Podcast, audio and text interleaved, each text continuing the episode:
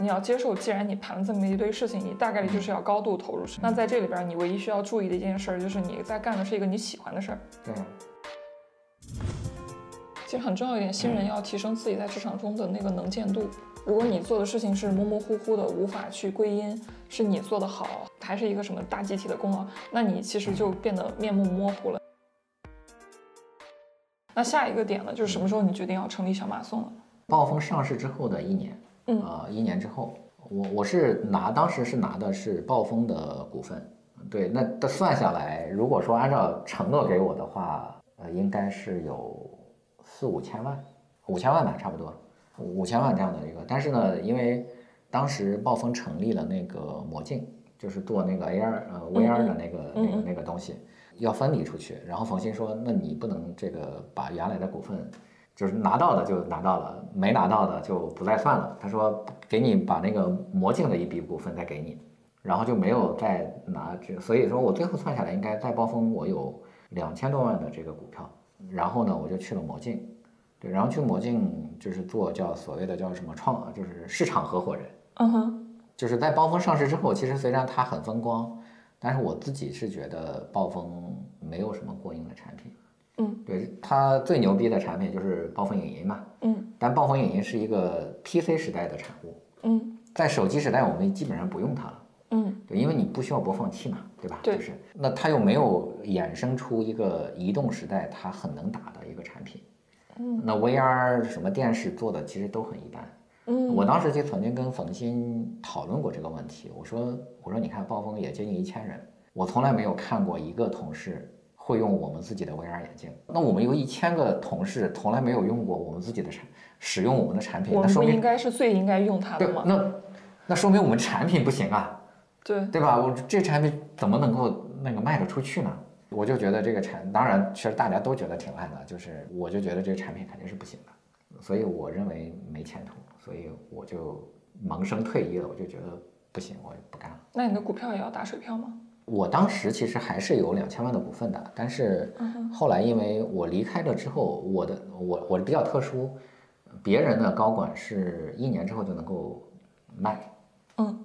我呢，因为是我我进去的晚，他没有直接分给我，他是冯鑫代持的。冯鑫代持，因为他是创始人，他他董事长是三年禁售，就是三年之后才卖，就我必须等着冯鑫的禁售期解禁，才能够把我股票卖出来，然后给我。但是呢，三年之后这股暴风就不行了嘛，对吧？是冯鑫后来也就是因为各种原因进去了嘛，对，所以基本上就打水漂了。哦，而且那个时候有。他在很困难的时候，他用股票做质押什么的，就是已经卖了很多股票。那很多原来暴风的员工就跟冯鑫要这个哦，要股票。我就因为我跟冯鑫关系还很好，就是我我觉得也没有必要了，就是就就这么困难了，你干嘛要再去扯这个事情？所以我就直接放弃了，我就再也没有问过股票的事儿。哦，对，曾经有过两千多万的 钱摆在我面前，在我账户里啊，对。啊！但是我就再也没有跟暴风去聊过这个事情。对，嗯，格局打开了。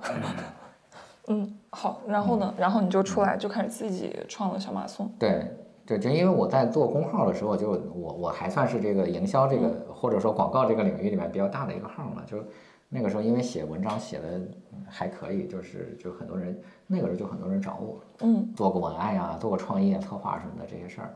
嗯，那个时候我其实。我的主要收入是来自于工号，也不是工资，嗯，所以那个时候就不想干了，那然后就想去成立一家公司，就把那个公司干起来。对，二零一六年，对，这这个就就讲到现在了。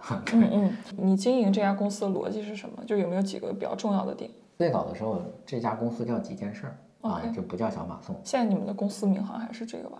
我我是说那个注册的那个。注册的名字现在已经改了，就就叫小马送了。OK。对，就是我当时呢。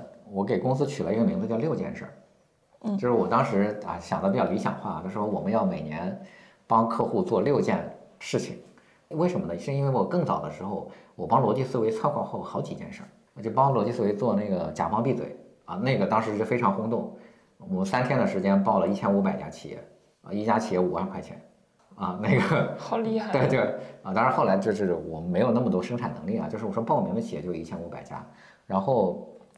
包括那个后来什么 Papi 酱的这个拍卖啥的，我也都参与过。哦以及说那个二零一五年的第一期那个那个跨年演讲，啊，我都参与了，所以我是具备这个策划这种事件的能力的。嗯，而且我原来在那个另外一家公司的时候，我们当时也做过一个很厉害的一个策划，就是叫世界杯期间最牛的公司制度。当时那个上了各个卫视，当时的二零一零年的那个叫移动中国移动手机报都已经报道了，很多报纸就是整个的那个转发量七呃七百万次，就是当时还在开心网和微博，对，所以那是一个年度事件，当时是我们策划的。嗯对，所以我们当时是想做一些这样的事儿嗯啊，对，就是所以叫六件事儿，我们两个月做一件，做成一件啊，就我当时的理想化的状态是这么去干的嗯啊，对，但是后来呢，就发现其实嗯达不到我们想要的，对，因为为什么逻辑思维那能成功，是因为首先是逻辑思维，对吧？它不是一个小公司嗯能干成的，嗯，对，所以后来慢慢的有转型，就变成了说。就以我个人时间，我比如说我跟你签约，我可能签一年的顾问，我就一年出差去几次，帮你去开会啊什么，就就做这些这个咨询的工作。所以其实是以卖我的时间为主。对，啊，那直到三年之后，我们才开始第一次帮客户去做策划和营销。嗯啊，那后来发现哎，这个路是通的，所以后来才开始就慢慢的变成了一个提供营销全案的这样的一个咨询公司。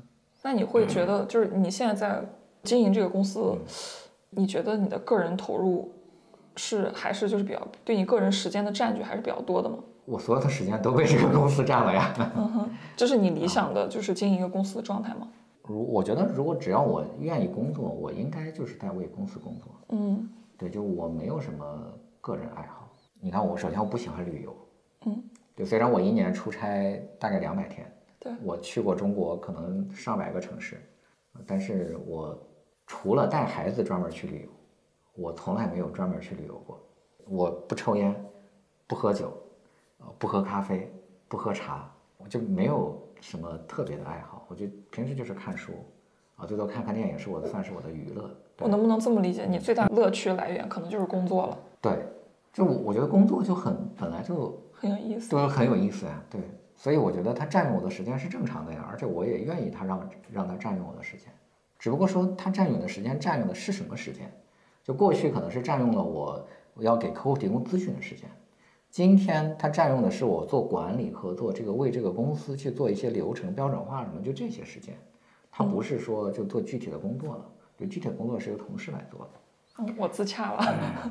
就包括说我为什么要做 AI，嗯呃，我我为什么要去学 AI，学这些，我学编程，嗯就是因为我觉得将来的营销咨询可能要用很多这样的工具，提升效率。对那那可能这个公司里边有这个精力和有这个时间以及有这个能力去干这件事儿的，嗯可能是我，那我就要去干这件事儿。嗯对我监制的就是说，你要为公司提供更先进的生产力嘛，对吧？嗯对你不掌握先进的生产力，你这个公司就没有价值了。对，过去广告公司为什么可以？是因为它掌握了先进的生产能力，它能够拍 TVC 是吧？你拍不出来。对但今天，他那些创意还没有一个红人做得好，那你你就就已经失去了优势了嘛。我我为什么问你这个问题，是出于我个人的原因。我最近会有一个迷思，就会觉得自己投入在工作上的太多了。因为我有跟你很像的一点，就是我最喜欢的就是跟工作待在一起，然后只有跟工作在一起的时候，我是专注的、理性的。然后，但是我其他时候我总是在想着工作，但是我又会觉得我好像不应该这样。我感觉就是一个人他应该，比如说他有更多的时间是释放在。其他的地方，而而我不知道什么时候有的这个迷思，就是我就觉得哦，可能是某些时候看了一些创始人大佬的访谈，意思就是说，一家公司经营最好的情况就是你离开这个公司，这个公司还能照常运转，然后你你应该把这个公司设计到完全不需要你也能，啊，对。很少有，就中国真正能做到这样的公司其实不多，嗯哼，可能王石算的，绝大部分创始人都是工作在干到死为止啊。那沃尔玛的老板七十多岁了，每天还要去巡一家店，对吧？就是那那任正非不也是干到这个程度吗？对，那那马化腾什么这个谁，哪有一个能够脱身的呀？你能够比他们更厉害吗？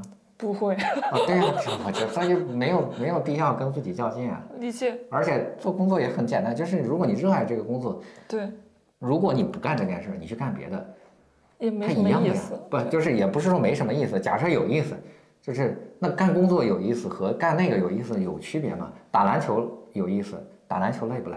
打打篮球也很累。嗯，不打游戏累不累？也很累。那工作累不累？也很累。那同样是累，同样是有有有这个有快感，那你干啥不一样吗？对，一感觉我想通的一点就是，你要接受，既然你盘了这么一堆事情，你大概率就是要高度投入，甚至说干到死的。那在这里边儿，你唯一需要注意的一件事儿，就是你在干的是一个你喜欢的事儿。对呀、嗯嗯，可以。就你既然在干，就一定是要么就是你喜欢，要么你愿意嘛。你会你会期待这家公司就是将来长成什么样子，还是它现在已经是你很理想的样子了？不是，这家公司还非常的不完善，就是它的它的工作的标准化，它的公司的制度，因为你总共才几十个人嘛，嗯对你谈不上一个公司治理的那种高度，嗯你至少达到几百人的这个规模，你才有可能谈公司管理制度，是吧？你这些人才晋升，你的这个人才培养，你的业务标准，你期待它长成那个样子吗？听起来就是一个比较大一点的，我会呀、你会期待它长得更大？对呀、嗯对，就是如果它长得不够大，你你没办法，就是说，就首先我希望这家公司是一个长久的公司，就在我没了之后，那这个公司还在。嗯那如果这个我没了之后，这个公司还在，它就不应该现在就依靠我，而是它需要一些标准化的一些东西和产品，嗯，来解决这个问题。嗯，对，就是你期待它首先活得更长久，然后你还期待它长成一个什么样的样子？我刚刚听到了工作要更加的标准化，还有它应该活得更长久。我觉得其实就是我希望它是成为一个大家比较尊敬的、受人尊敬的公司。就它未必是很大，什么咨询公司也很难做得很大嗯啊，肯定可以的。啊。这这个就是我没有这个，就是说执念，没有这个执念，它它不可以也没事儿，是吧？嗯那可以了，那就那可以是吧？对，可以了，挺好。可以，可以，可以，嗯我 get 了。呃，刚才聊了这么多，我想问你一个问题，就是你喜欢你现在的生活吗？喜欢呀，嗯，为什么？喜欢没有什么理由啊。好好好好好对，，就是你为什么喜欢打游戏？不，就是你，我不知道，我就我就说那些打游戏的人为什么喜欢打游戏？嗯其实没有什么理由。嗯你为什么喜欢打篮球？嗯那也没有理由，嗯对吧？你为什么喜欢旅游？嗯我觉得也没什么理由，其实就是喜欢，我就不喜欢旅游，我真的不喜欢旅游。我去了一百个城市，我去瑞士，瑞士算是个所谓的这么大家很想去的一个地方了，是吧？我觉得看两天我就烦了，我这这就是所有的画长得都一样，所有的山都是一样的。嗯嗯有什么可看的？我就是我就不喜欢。那那你说为什么是吧？我我嗯我就不喜欢，你找什么理由啊？是吧？对嗯嗯，那你喜欢就喜欢呗，对吧？嗯，好，知道了，老嗯师知道了。好，那如果你现在就是回到二十五岁，再重新生活一次，嗯你觉得你的生活方式会有什么变化吗？或者说你会去尝试一些新的东西吗？呃，不会，我可能会，如果是带着我今天的经验回去，那我觉得我可能会做得更好。但是如果没有带着我的经验回去，嗯我可能依然活成那个那个样子。嗯，对。那比如说就在这个二零二三年，然后你二十五岁，你要带着现有的这个经验开始一段新的人生，你觉得你一定会去尝试和做哪些事情我可能还是要去开一家咨询公司。？OK，对，因为做咨询公司可能是我比较理想的一种生活。对嗯，因为做咨询比较自由，比较务实嘛。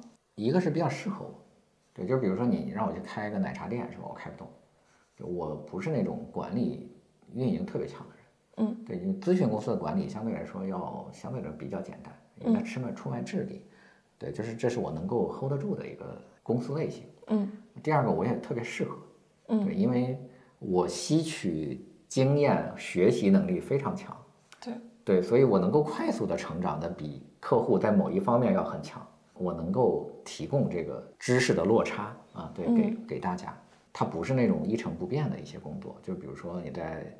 就是一个码农是吧？他天天写程序，那当然也也也有乐趣啊。就是，但是我不是我，我觉得我希望能够见到新事物，嗯啊，我了解新的东西。对，那我每年都有几十个客户，我这不同的商业模型什么的，我我觉得很有乐趣。对，嗯，有意思。在你看来，你觉得人的一生中最主要的就是一定要做好的选择有哪些？就是一定要做好哪几件事儿？一定要做好哪几件事儿？我觉得就是从选择上来说，就是第一个是对你职业的选择，嗯第二个是啊，当然如果你不想结婚，那就算了啊。就是我觉得如果要结婚的话，我觉得是对你伴侣的选择。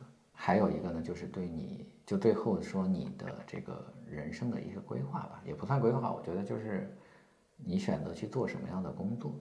对嗯哼，你提到第一个是职业的选择，你能不能一句话说一下什么样的才是好的？当然，从我的角度啊，就是说，这种工作应该是说，它能非常快速的展示你比别人厉害。对，这呃，我举个例子啊，就比如说，呃，你是一个码农，你就能够非常快速的展示你的能力。为什么？给你一个这个这个任务，你立刻就能够写出来嘛。哦，然后对别人写不出来。对别人写，要么就写的没你简洁，对吧？OK，就这个是可以非常明显的对比的。嗯对，但是比如说你要去做一个假设说管理，你是很难展示出来的。对你，你来给我比一下，我比你管理好，还是你比我管理好，对吧？就是这个东西非常难展示。嗯对，就如果你想工作的话，我觉得你去要学那些能够快速的展示你比别人能力强的人。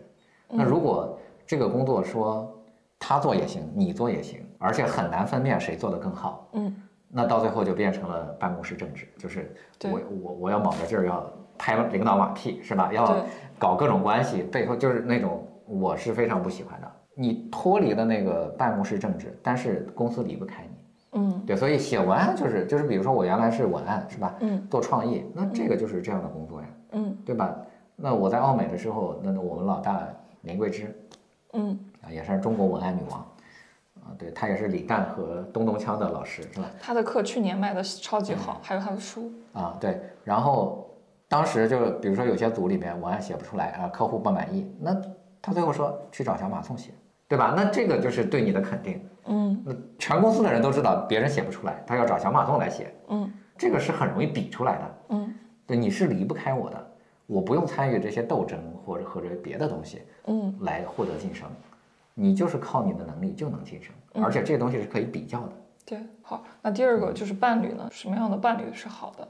我觉得就是说，你的伴侣是基于基于一起生活，而不是基于一时的激情。这是有统计的，就是为什么过去叫做呃，就是没有自由恋爱的时候，婚姻幸福程度相对来说比较高。嗯，因为大家 pick 的时候，首先想到的是这个人，我以后跟他过日子合不合适？对，就是如果你仅仅是想着说我看她长得漂亮，或者说怎么样，今天这个婚姻的幸福程度没那么高，嗯就是因为你并没有想到说，婚姻是由各种生活啊，对屎尿屁的事儿组成的，它不是说这姑娘长得好漂亮，我要我要娶她，嗯你娶了她之后发现又懒，什么又脾气又不好，就各种各样的其他的缺点，你没办法过了。对，那那姑娘只能是看啊，这好看，对，没有任如果说她没有任何别的优点，我觉得这个婚姻生活是很难的。嗯，对，适合在酒吧偶遇，不适合一起生活。然后你说第三个，嗯你说那个工作的选择，我没太 get 它跟第一个职业选择有什么区别？啊，对我我刚才可能表达的不是很清楚啊，就首先是要选行业，哦对，，你要选一个上升的行业。为什么我离开广告这个行业？因为我觉得它是个下降的行业。嗯嗯对，第二个就是要选职选技能，嗯，对，就是你要选一个可以和别人比较的技能。然后很快让别人觉得你很厉害。对，对你你不能选一个，比如说人力资源，其实很难比较。就虽然也有确实有很强的人力资源啊，就是，但是它很难快速比较。对，就有一些，比如画画是吧？我我画的就是比你好，它是很容易画出来的。能快速比较的行业，它有哪些特征？我现在听起来好像是你得有一些明显的代表作，就是它能让你出代表作的，是不是？不是，它就是一个快速的能够技能比拼，是可以技能是可以 PK 用数字化来衡量的。OK，就比如说翻译是吧？嗯哼，啊，比如说这个文案，嗯哼，比如说这个美术是吧？对比如说代就是写程序，对。就所有的这些其实它都是它都是可以快速 PK 的。但是人力资源也可以啊，你比如说，他们可能也会关心今年有多少人进来，然后还有什么离职率，然后还有一些行业的排名、奖项什么的。就是我我举的这个例子可能不太合适啊。嗯哼，我我举个例子，就比如说叫客户服务，嗯哼，比如说你去应聘这个客户服务这个部门儿，嗯和别人去应聘，那我我怎么能够看出来你比别人会会比别人做得更好？就是比如说这个叫什么行政管理，虽然在工作中我们是能够看出一些表现的，嗯但是它不像说写程序代码，我去应聘，好来给我给我题，我给你帮做一下，嗯立刻就能够测出来。嗯当然了，我觉得你你你想去做管理啊，做战略其实也没问题。比如说像像李教授，人家有自己的别的方法，对人家那么年轻就做了百度的这个副总裁，对，那是因为李教授通过工号解决了他的问题，嗯展示了他的才能。嗯对，但是大部分说你说我要去做呃做管理，嗯比如做战略部门，嗯就是你很少能够展示出自己的才能，嗯以及说很很就是去进行 PK。嗯，对，尤其是年轻的人，我觉得这件事儿特别难。对，对，所以对于百分之九十九的新人来说，嗯我希望你选一个能够快速让你出成绩，嗯而且就是一个非常具体的技能，比如说媒体投放是吧？这个什么店铺运营，什么就是广告剪辑，这什么脚本写作，就是非常具体的技能，而且一一拿出来就一看，哎，这东西就是比别人写的好。对，其实很重要一点，新人要提升自己在职场中的那个能见度。如果你做的事情是模模糊糊的，无法去归因是你做的好，还是还是一个什么大集体的功劳，那你其实就变得面目模糊了，那你就比较难往上对，走。假设比方说，你看我们有我们有四个项目组，嗯那如果你是做叫做客户调研，嗯，或者叫做市场调研，就假设你的顶头上司不行，对，那你想证明自己的能力，那你找到我，他说小马松老师我就行，但是呢，我的我的这个顶头上司的这个那个就偏心，嗯哼，那你那你来你怎么证明，对，对吧？就你很难证明，是的，是的，对。但是说，比如说我写文案或者我写代码是吧？等等，来比一下就就立刻就能看出来。对我我是做设计的，那你看你你的设计和他的设计比一比，是吧？嗯其实是相对来说要更简单容易。嗯嗯，找一个比较简单的、快速能证明你比别人厉害的工作。对，当然我不是说我们说做，比如说做营销咨询，其实我也能也能看出来，只不过说他不太可量化。嗯对，一个人调研能力强，其实你跟他工作一星期，你一定能看出来，对他就有各种各样的方法能够做出更好的调研。嗯，嗯，理解嗯。好，就是我很好奇你的成长环境是什么样的。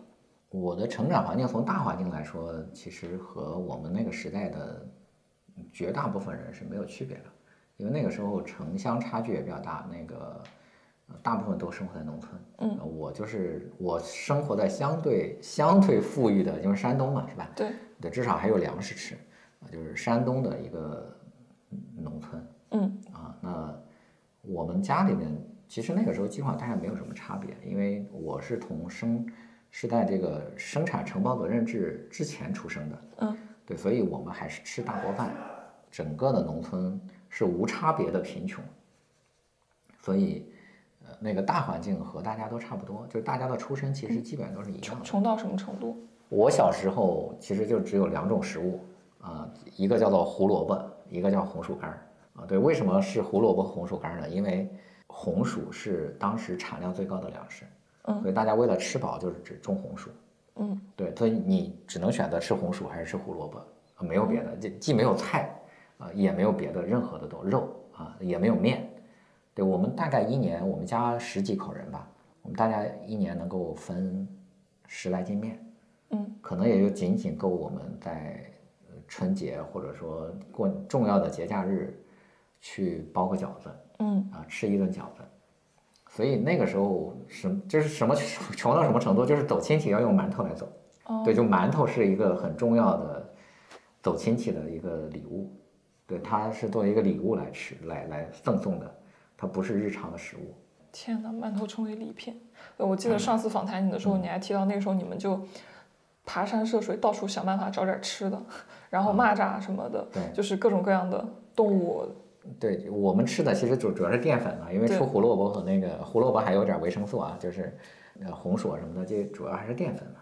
对，但是你你需要蛋白质来补充嘛，对，但是你又没有肉，那那你只能在地里边把地里边这些能找到的东西全吃了嘛，对，蚂蚱呀、蛐蛐啊，什么老鼠呀，那个这个麻雀啊，什么就这些能够搞到的东西就全吃了。再去讲一遍的时候，我就会觉得还是很很很新奇，很有意思。啊，我应该跟你爸是差不多的年龄。我爸爸是六九年的，六九年，我是七六的。对，嗯，算是一个年代。对对。我一出生没几年就改革开放。我爸那个阶段确实也是，反正就是更穷一点。然后他在家里面，如果我们吃饭的时候就留了米，是要挨骂的。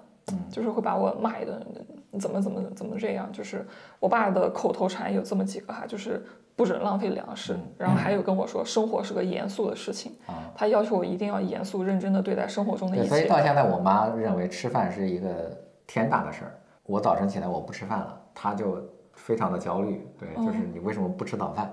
对，我说我一天吃两顿可以了。啊，那或者我一天吃一顿就行。我说我们今天这个物质是过剩的，嗯，它不，它不像是我们那是没有吃的，是吧？对对对对对。然后还有就是，我爸每次打电话，他一定会跟我讲怎么做吃的这件事儿。比如说最近天气冷了，他说，嗯，你最近记得要买一点那个菠萝，那个那个萝卜，然后要熬一点汤。然后还有天气热了，他说你最近可以买一点那个茄子，他就非常细致的告诉我怎么弄吃的。就是对他来讲，就这事也特别特别的重要。所以在我们那个时候农村里面，能够吃的东西，其实除了日常的这些东西，包括说这种各种昆虫啊什么的，这个鸟类之类的，就是我们其实还有，就比如说你看榆树，啊榆树的榆钱儿，哦，这是甜的吗？啊对，就是它可以吃，然后槐树的槐花也可以吃，对，也可以吃，对，就我们把这些能吃的东西，其实基本上都吃掉了。今天是一个忆苦思甜的大概念。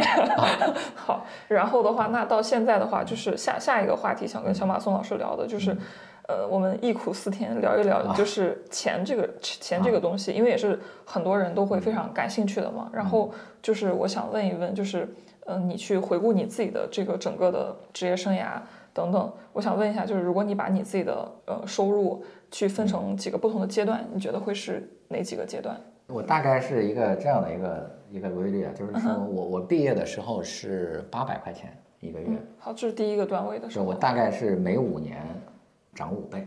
当然，这个规律不是未来的一个规律啊，就是说我过去二十年大概就五年五倍这样的一个。OK，那能不能比如说分成就将近是四个阶段？好吧。就是前三年基本上就是在就没有涨过工资嘛，就大概就在就在这个叫叫个人所得税线以下。嗯哼。对，不用交所得税的。这是当时第一个阶段，那个时候做锅炉工，然后一个月是八百块钱。对，然后就是快速的增长的，就是说我从做网页设计，做网页设计的时候，大概就是当时找的第一份工作是一千六嘛。嗯哼。啊，当然是个兼职，所以就是当时一千六还能边上学边干。啊，那在那个经济夸张报的时候就涨到了三千左右。嗯嗯。然后就是二零零三年找到第一份工作，就是税后六千。嗯，对你你你看这个就是我从八百就是五年后嘛，正好就二零零三年我我的税后六千嘛，八百到六千，大概就是一个五倍嘛，对，就五倍以上。从这个阶段到到这个税后六千，那那个时候相当于你是从多少岁到多少岁来着？从二十二岁到二十七岁的样子。对对。OK，那从你觉得这个五年内他的跃升主要是靠什么？换了一个行业。哦。对。OK。换了一个城市。换了一个更上升的行业，然后还有一个更繁荣的城市。对，明白了。在六千的这个状态下，对，在六千这个状态下，其实是就是维持了还挺长时间。对，就是因为我要在这个广告行业里面想去升到一个更高的一个嗯级别嘛。嗯，对。那后来就是我在这是零三年嘛，我零五年进入了 f o A 公司。嗯，然后我从零五年我实际实际上收入是下降的，我当时只拿了四千多。嗯，税前，嗯，对我进了那个，我就呃就 FCB，嗯，然后我是从四千多开始，半年之后就涨到了啊税后八千，嗯，对，然后又半年之后涨到了大概一万二，嗯，对，然后再半年之后涨到了两万，大概就是到了五倍以上嘛，就两万多，嗯，对，就是那个时候就是零八年，从我进入广告公司，从税后六千开始。到两万二，嗯，对，大概我就说也是五倍吧，就是从那个五年五倍了。那你觉得为什么在那个时候能拿到那样的收入？主要是其实就是就是你的技能吧。我进方威公司的时候，我愿意从一个最初级的文案开始做，是因为我相信我写的比别人好嘛。嗯。对，所以我当时因为在 FCB 青岛那个办公室，嗯。呃当时大家说我是青岛第一文案，对，就是就是因为你，那那公司离不开你啊，嗯。对，所以我半年之后就要求加加工资，呃，涨那个升职，那老板就同意了，对，就从四千五涨到了税后八千，嗯啊，不是税后八千，还是税前，我忘了啊，对。然后又过了半年，我我满一年的时候，我又要求加薪，那他就涨到一万二嘛，对吧？嗯再后来我就离开去了上海 FCB，那个时候就提升我做那个 ACD，就是助理创意总监，那个时候就涨到两万了。嗯对，然后又去了澳美，后来这个过了一年之后去澳美，那就涨到两万二了。嗯对，大概就是这样的一个阶段。嗯嗯对，就也就是十年之后变成了二十五倍嘛，五年五倍就十年就是二十五倍嘛，对吧？嗯对从八百乘以二十五就是两万嘛，对吧？嗯，八百到六对，就是。在二零零八年我就拿到了两万多的一个薪水。嗯嗯，那你觉得那个时候最主要靠的就是把一个单点的技能做到行对，业的就是你你？你在这个领域里面，你能够做到算是顶尖吧，就是至少在奥美我我也是一个顶尖的一个文案了。对，嗯，再后来呢？再下一个阶段？再下阶段其实就是你你挣到两三万这样的一个工资的时候，你完全靠这个技能吃饭，其实是可能很难再往上涨很多了。嗯对，再后来那就是因为二零一一年离开那个不离开蓝标，对，离开蓝标然后去创业嘛。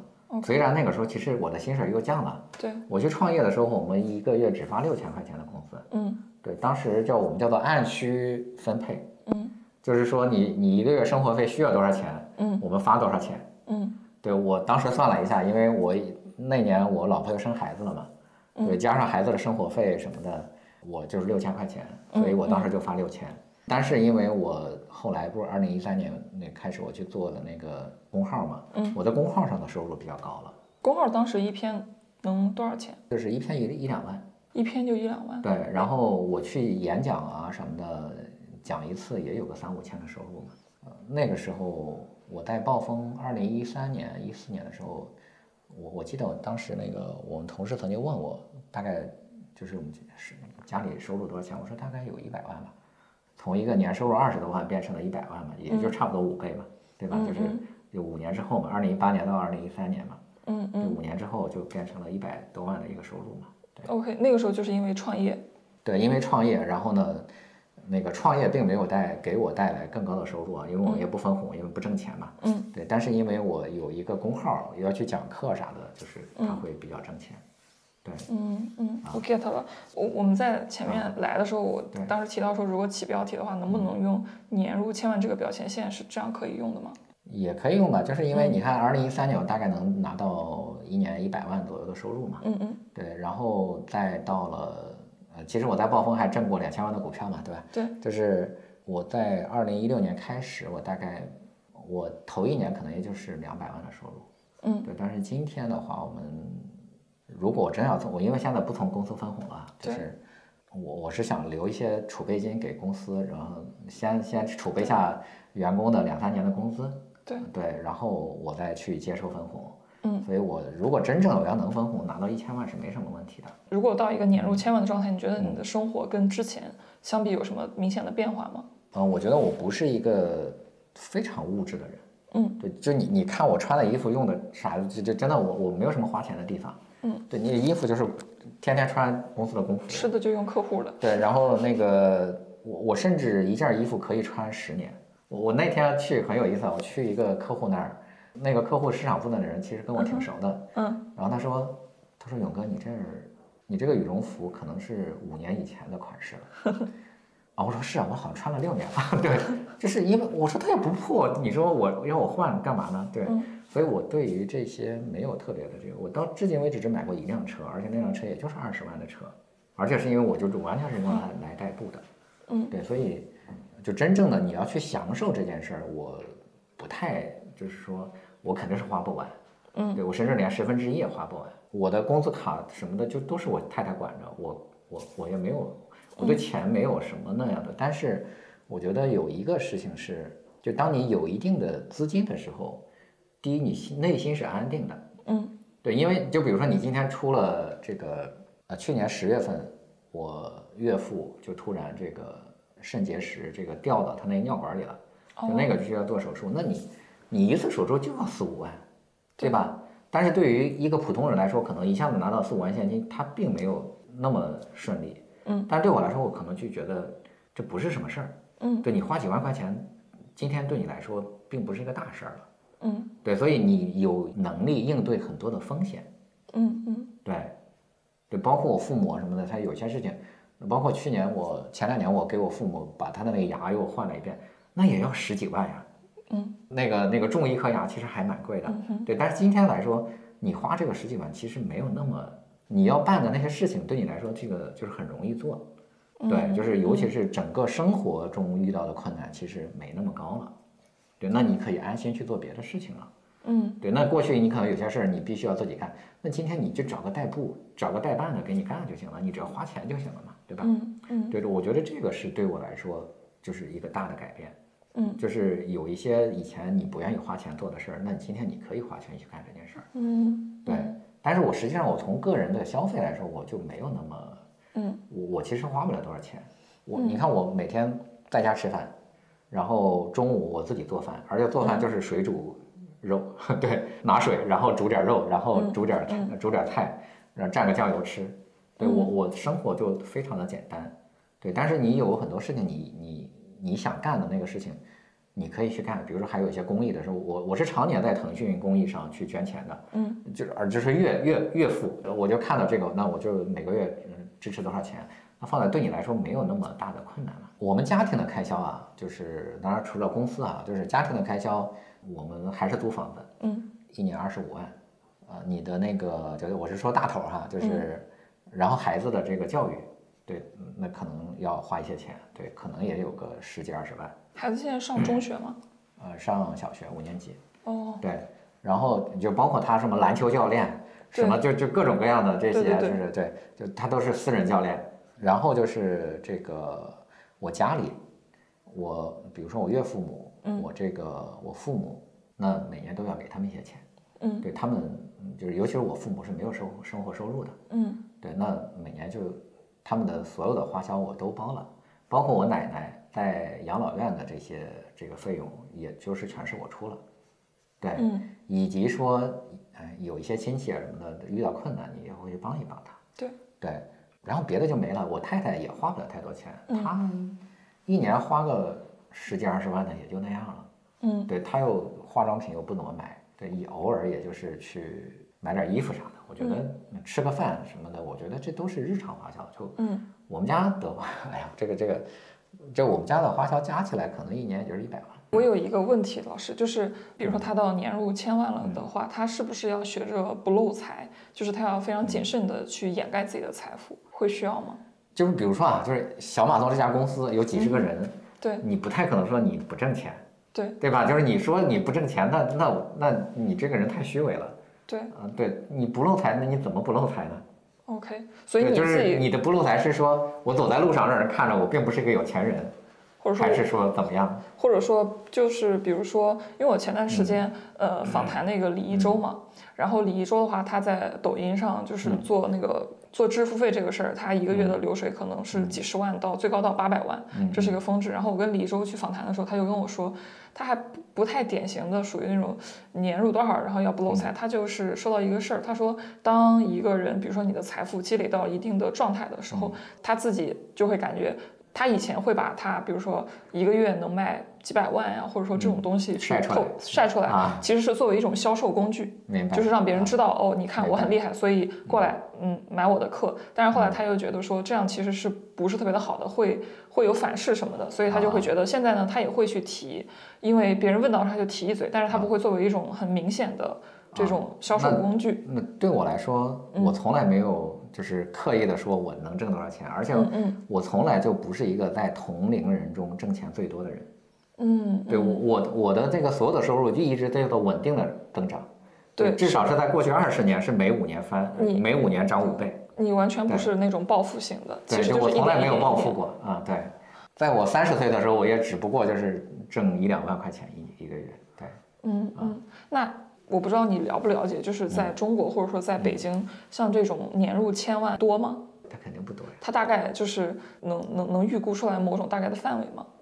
北京大概有两千多万人，我觉得应该不会超过千分之一，OK，或者是万分之一，还是很稀缺的。不，肯定是很稀缺的。嗯嗯对它年入千万指的是净收入，不是你一年挣了一千万，一千万你还有成本呢。嗯，对，对然后还有税。对对，你你想一下，一个公司假设一年收入一亿，嗯哼，它的纯利润是一千万。嗯哼，对，假设啊，就是我们正经的经营公司，对，它年呃它的净利润是一千万，嗯。那你要有做到一亿的流水，嗯，而且假设正经交税的话，你还要交百分之二十五的所得税，对，但是百分之二十五所得税就只剩下七七百五十万了。嗯。然后如果你想从公司取钱，嗯。你还要再交百分之二十的分红，呃，就是这个这个个人所得税，嗯。那就一百五十万又去掉了，就只有六百万。嗯对，就是一个年收入一亿的公司，嗯对，所以我为什么不从公司分红了？你你分红你就再要交百分之二十的税，那你就干脆放到公司得了。嗯，对，有万一公司有什么用的，那你你就从公司再付钱出来就行了，那还能变成成本，对吧？嗯，我理解了。嗯那呃，我不知道你有没有过这样的观察，就是你身边那些年入千万的嗯这些人，他们有没有什么共性的特征？比如他们都是做什么的，或者说他们做事情的风格，啊，或者说成长经历。这这个可能跟我身边的朋友有关系，就我不太喜欢结交那些，啊，当然我也不是说讨厌人家，我觉得我、我更多的是类似于像李教授这样的朋友，嗯，他们是什么样的人？其实都是靠自己的知识和认知赚钱的。哦，OK，对，但是他并不普遍啊，就是只是说我是我身边的朋友。嗯，对你，你看像什么程甲呀、黄有灿呀、李教授呀，什么这罗振宇啊，什么就这些人，刘润啊，什么，嗯就就他都是一些这样的人。嗯，对嗯当然，我也认识很多企业家的朋友，那就那就完全就各有各的不同了。嗯对，每一个企业家长得都不一样。，get 了。嗯，你你我看到就是在你的那个呃社交平台的主页上，你提到你们公司为企业去提供服务的时候，咨询费一年是两百万到三百万的这样的一个对呃区间，然后面谈咨询的话是三万起，然后我很好奇就是呃为什么可以值这个价，嗯，我觉得是或者说这个这种价格是怎么样去定出来的？因为像对于很多普通的工薪族，大家一个月可能几千，然后顶顶多也就几万，然后可能很多人对于一笔七位数以上的成交到底是怎么怎怎么算这个钱的？我觉得很多人可能会很好奇。这个其实是这样，就是比如说，呃，今天一个小白来找我花三万块钱，他其实也没啥用。对，对，就是就是说，核心是因为，呃，首先是我的目标客户，他花这三万块钱并不心疼，客户的支付能力，对他他花三万块钱并不心疼，那他去吃顿饭可能也三万块钱，对对吧？那你那你跟一个人聊聊天儿，只要有一句话对他有用，这个可能就已经值一百万了。对，就是你的定价是的，你的你这个你的价值取决于你的客户的价值，嗯你的客户的价值越高，你的价值就越高。他来请教你，他是一个年收入一百亿的人，你一句话让他提升百分之一，不就一亿吗？嗯，对吧？对，对，那这一个小卖部说一年总共挣二十万，那你你就是光他翻一翻是吧？那有啥用？利润可能涨个两万块钱，这没什么用。理解。所以你认为你们的那个咨询费能定在这个价，最最主要的就是客户，还有其他原因吗？就这个是取决于几个部分嘛，就第一个是你给客户提供的价值，第二个是嗯第二个是就是说你在这个行业的地位嘛。因为如果我啪把这个价格降到五十万，那有无数个人找我们，那那那这个你你一年只能做三十个项目，那有三百个人来找你，那你为什么不提价呢？我理解了。嗯，你你你你合就是你们公司合作过的最好几个客户案例是什么样的？你们帮他们解决什么问题？嗯，我觉得这个还不太一样。嗯对，就比如说你像得到是吧？就得到的话，我们更多的是一些具体的创意和策划嗯哼，啊，就比如说我刚才说的那个甲方闭嘴，对然后那个 Papi 酱拍卖，对，然后这些这个跨年演讲什么的这些东西，包括你看我给他写过很多具体的东西啊，就比如说，呃，刘润的五分钟商学院什么有写口号什么，就这些东西。那有一些呢，我们是从策略上、从战略上给他搞定了一个方向，嗯就比如说熊猫不走，嗯那这个蛋糕，对，那他早期他做蛋糕就是正常的，就是我你做蛋糕我也做蛋糕是吧？就是那那我就问过一个问题，说凭什么你原来是个做超市的，你能够做蛋糕比好利来做的还好？对，你凭什么比这个幸福喜饼做的还好？你不可能吧，你们行业经验什么你都不行。对对，那你凭什么比别人做的更好？所以你就有需要有一些和别人不一样的这些些东西，而且能够发挥你的优势。对，对，那他这个团队执行能力很强。那我们又去分析这个蛋糕的这个市场，那我就发现说，其实生日蛋糕这个市场，它的核心叫做过生日，嗯核心不是吃蛋糕。嗯，对，氛围，对，就是氛围和仪式，就是我们就找到的这个蛋糕的本质，它其实是过生日的一个道具，不是食物。对，所以说，那你就按照道具来设计嘛，就是你怎么更快乐，是吧？所以有一个熊猫去给你跳舞，什么就都是这些的设计，这是一个大方向的确定。过生日的时候，然后让有一个熊猫给你送蛋糕，给它会有一个，这个是你们设计给他的。对对，哦，它会有一个熊猫人去给你送货，来给你跳舞，给你变魔术，什么给你猜拳，什么就各种各样的。那包括蛋糕里边可能有什么，是吧？有烟花什么，就这些东西。对，所以我们的原则叫做不是给顾客一个更好吃的蛋糕，是给顾客一个更快乐的生日。对，所以沿着这个思路，他就设计了一套这样的经营动作嘛。如果是这样一套逻辑，他蛋糕应该可以卖得很贵吧？呃卖的也不算贵，只不过说它销量还可以嘛。它去前两年应该能够做到大概一年十亿的这个规模了嘛。它就从零开始的。很厉害。嗯，我想知道，就是除了这个，还有其他你比较想讲的案例吗？就是还有一些呢，就是说，我们就帮他去做一些所谓的这种叫转化的提升。嗯哼，对，就是找到他产品的卖点，然后打透这个市场。嗯就比如说云耕雾做那个红糖，我们其实就发现了说，对手的弱点和我们的强项，以及说顾客的关注点。它因为是做颗粒状的红糖，它都不用纯正的红糖，它必须要掺白糖。嗯对，但是我们是纯正的红糖。嗯对，那那对于顾客来说，它的核心是关心这个东西有没有效。嗯对，所以我们才会出那个广告叫“真红糖，真的暖”，就是它肚子暖暖的就有效嘛，就是这个这个红糖姜茶嘛。然后呢，我们其实一个核心的点是说，红糖好不好，先看配料表。就像我刚才说，你说码农是吧，是能够比出来的，对，但有些东西是比不出来的。对，就比如说你说你去买一个益生菌，你根本看不出来。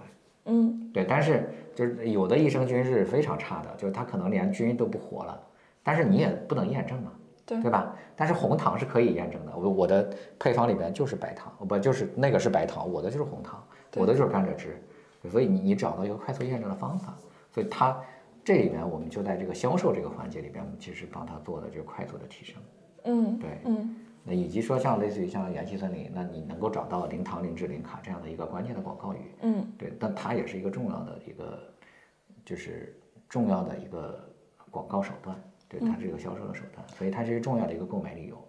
嗯，对，你们会通过什么样的方式来去确定，就是就是客户需要帮助的真问题是什么？因为我感觉就是面对一个企业的时候，他有一大堆就是很纷杂的事情，他们也会以为自己要解决 A 问题，你怎么去帮他发现，就是他真的呃需要提升和真的能帮助他的点是什么？那首先，其实你要去做分析和调研。嗯，对，对，有些客户觉得自己产品特别牛，对，哎呀，其实挺烂的。你要做那个揭破皇帝的新衣的那个人呀，OK，对，然后我想问，就是什么样的人可以去你公司？你公司喜欢招什么样的人？这个回答可能比较宽泛啊，就是嗯说，我是希望招到那个真真正能够解决实际问题的人。嗯你能拿你们公司，比如说你招来的一个具体的员工做例子吗？就他做了什么样的事儿，让你觉得这个人可以？我具体的例子啊，就比如说，呃，我们我们曾经用过很多的实习生，嗯那有些实习生我就觉得他就中规中矩，你让他干这个啊，那我干这个；你让他干这个干这个，然后说我这个为什么没做？他说因为这个有什么困难，对我做不了。嗯，对，那他可能我觉得可能也正常，说你解决不了。对对，但是有一些实习生，他就非常的主动，而且他会想各种各样的办法帮你把这个问题解决。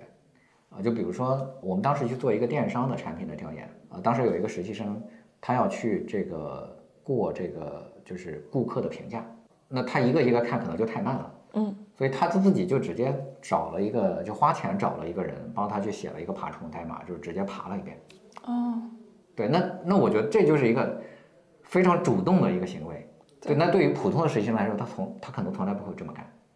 对，然后就比我还有一个例子，就比如说我这是另外一个小孩儿，他呃他当时去做那个就是咖啡的调研，嗯，就是因为各种各样的品牌的咖啡，对，呃，那他想去跟这些每一个品牌的这种咖啡的人要去聊了解一些情况，但是很多人就不鸟他。对，但是后来他就直接就告诉了我是哪个餐饮媒体的记者，他说想采访你一下，那他就人就很多人就愿意去跟你。就是如果你是个实习生，我不想搭理你，但对他捏造自己是个媒体，对，他就捏造了一个媒体记者，对，但是其实没有人验证这个身份。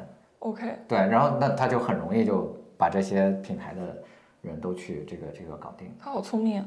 就这就是你的工作，就是一个具体一个非常具体的一个工作。嗯啊，对，有人要去做调研，那有人就做不成，有人就能做成。对，所以我觉得这个事情是曾经写过一篇文章，对，就是讲怎么才能够做成一件事儿。嗯因为当时跟雾霾有关嘛，那个人是做那个雾霾口罩的。嗯对，就是而且我有他的这个邮箱地址。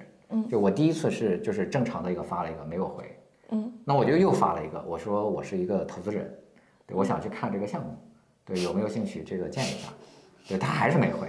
嗯那再后来呢，我就是说我是南方周末的记者，对，我想了解这个雾霾和这个，你是换账号吗？换账号对，？OK，然后啊，当时是南方，我我当时写的是那个，哦，对我当时说我是绿色和平组织的那个一个干事，嗯对，我想了解这个跟雾霾有关系的一些那个那个东西，他结果他回了，对，然后我们就见面了，但是我见面之后我就说我告诉我刚是捏我是捏造的，嗯对，那我先向他道歉，然后我就跟他说我想我的真正的来意是什么，可能很多人说约不来那就算了，对，对，但是你你要干成这件事儿，就是你的任务不是说列困难，说这个不能干，那个不能干。对，你的任务是要解决这个问题。对，对，那包括我去见罗振宇也是一样的。嗯，当时是怎么样？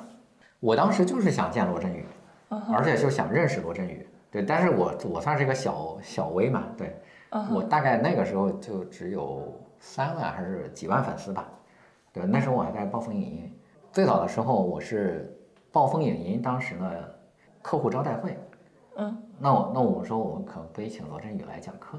嗯就是那这个时候就假公济私嘛，那那我就趁机可以跟罗振宇聊嘛。，OK，但是因为邀请他，他说不参加商业活动，对，那时候我就就算了。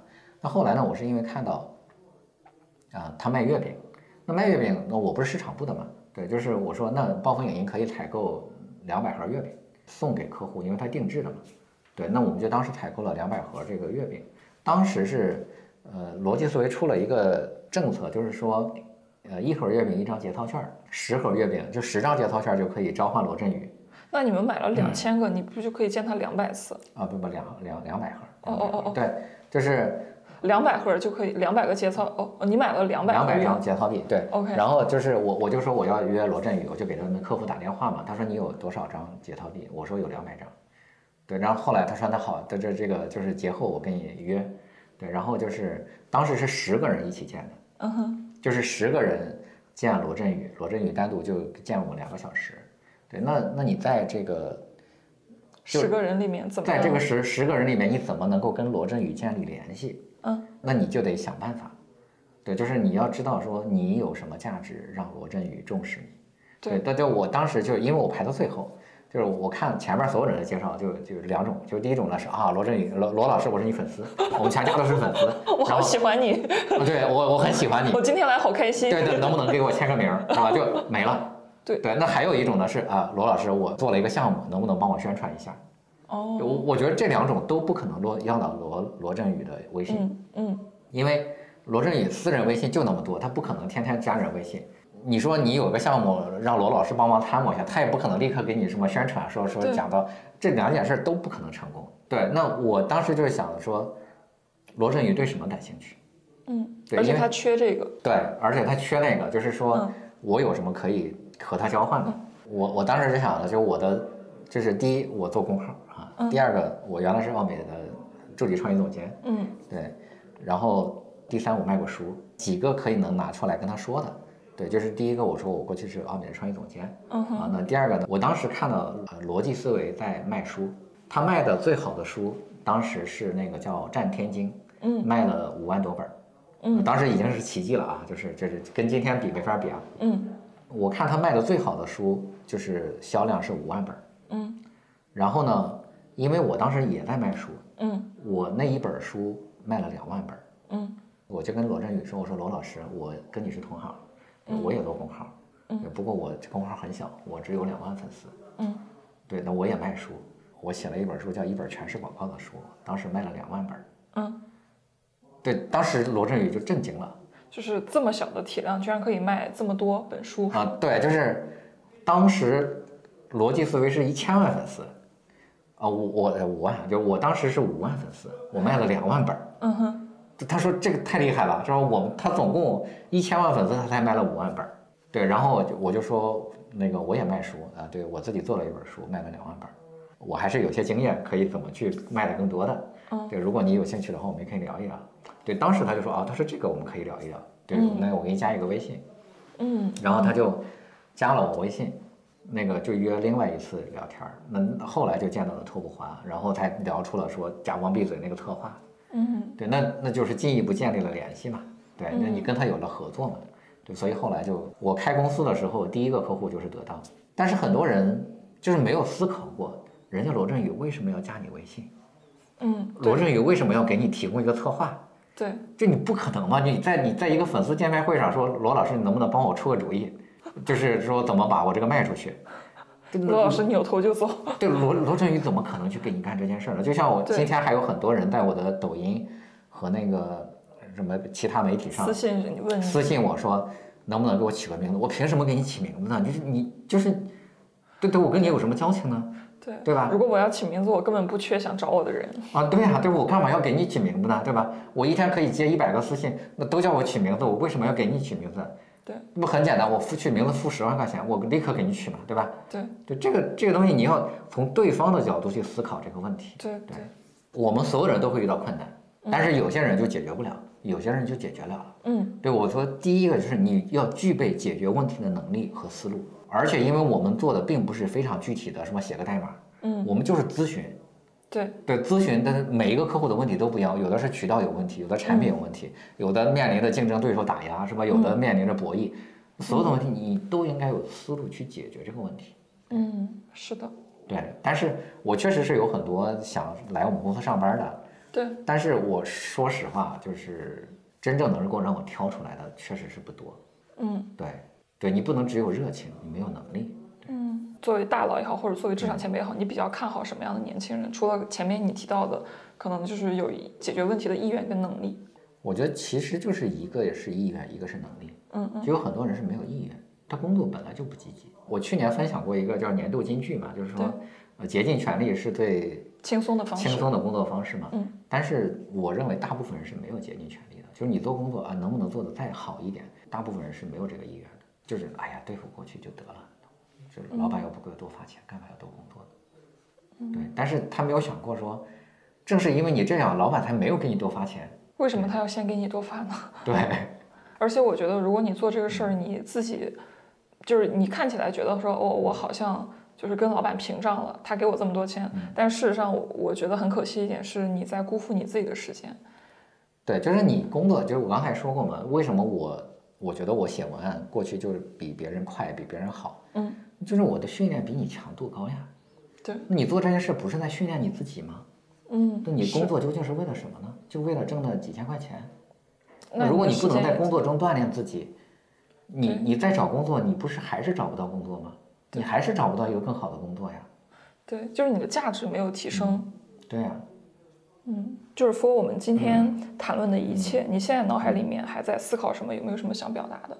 可能提醒了也没用，但是我还是想去讲的这个这个东西，就是说，呃，我经常会，嗯因为我的这个视频号什么的，这些底下也会有人去留言，我一说一个观点，那就就无数个人开始说，这个就是抱怨另外一个东西，就是比如说我说你要努力工作是吧，要做出成绩，说提高自己，对。什么就是做你分外的一些事情，那就是说那凭什么老板比我，老板也不给我多发钱？对就是我我觉得这个，呃，还有另外一种呢，就是躺平的那种，就是说，你看某个人，其实你不知道，因为他老他他老爸什么多牛是吧？对对对什么比尔盖茨的妈妈是 IBM 的董事，什么巴菲特他爸是那个是议员什么的，就这些。找别人的问题，找环境的问题，找出身的问题。对，就是呃，他做的好是因为他出身好，是吧？嗯，对，那个我不干是因为老板不不赏识我，什么就是嗯所有的人都在为自己的不成功嗯哼，找很多的借口。嗯当然，我觉得有一些借口呢，你也不能说他错了。嗯对他可能也是受到打压或者怎么样，但是我觉得你所有的借口都不能成为你不努力的借口。嗯对，就是你有没有努力？我现在想问一下，对，就是和你的做得好的人，你有没有努力过？我今天你看，比如说就就很简单，我我今天我工作这么忙，我还在学英语，我还在学编程你，的 journey，我还在学 AI 绘画。对，那这个工作是我可以分外做呢，还是什么？对，那认为我认为说做这个工作做这件学这件事情对我是有意义的。嗯对，那那你的时间不就是看看美剧是吧？刷个电视剧，那个这个刷个抖音，那个打打游戏刷过去了吗？但有没有可能有一些人他是属于努力了，但也没有什么回报？那你就问，我就想知道说你努力了，你真正有没有获得结果？当然有一些我咱们我我不去评价啊，但是你是一个程序员，你真的比别人学得好吗？对你，你是一个美术设计师，你真的画的比别人好吗？嗯你是一个媒体投放师，你的这个 IOI 真的比别人做的高吗？嗯嗯那我想问一下，你的结果是什么？你的努力？那你说我我这个搬了一天砖，我就是没有结果，那你说明你这搬砖是无效的嘛？嗯，对啊，就是这种让人感到沮丧嘛，就是可能他努力了，但他也没有达到结果，然后他可能就会觉得我太笨了，这种事情让他很沮丧。我觉得有一些就是靠熟练就能够做得比别人更好。你的意思是说，那如果你努力了还没有结果，那你倒过来问问你自己，你有没有有充分的训练量，或者说时间投入？对你的思路是什么？就当然你说真的就是笨到一定程度，那我我真的是我我也没办法。但大家都考了大学，我不相信人可以就说就不就是就是那样，对，至少是一个大学生。我们今年一千万毕业的大学生，嗯已经占我们这个出生人口的百分之七十了。嗯那那就是说，大部分人将来可能百分之七十的人是要上大学的。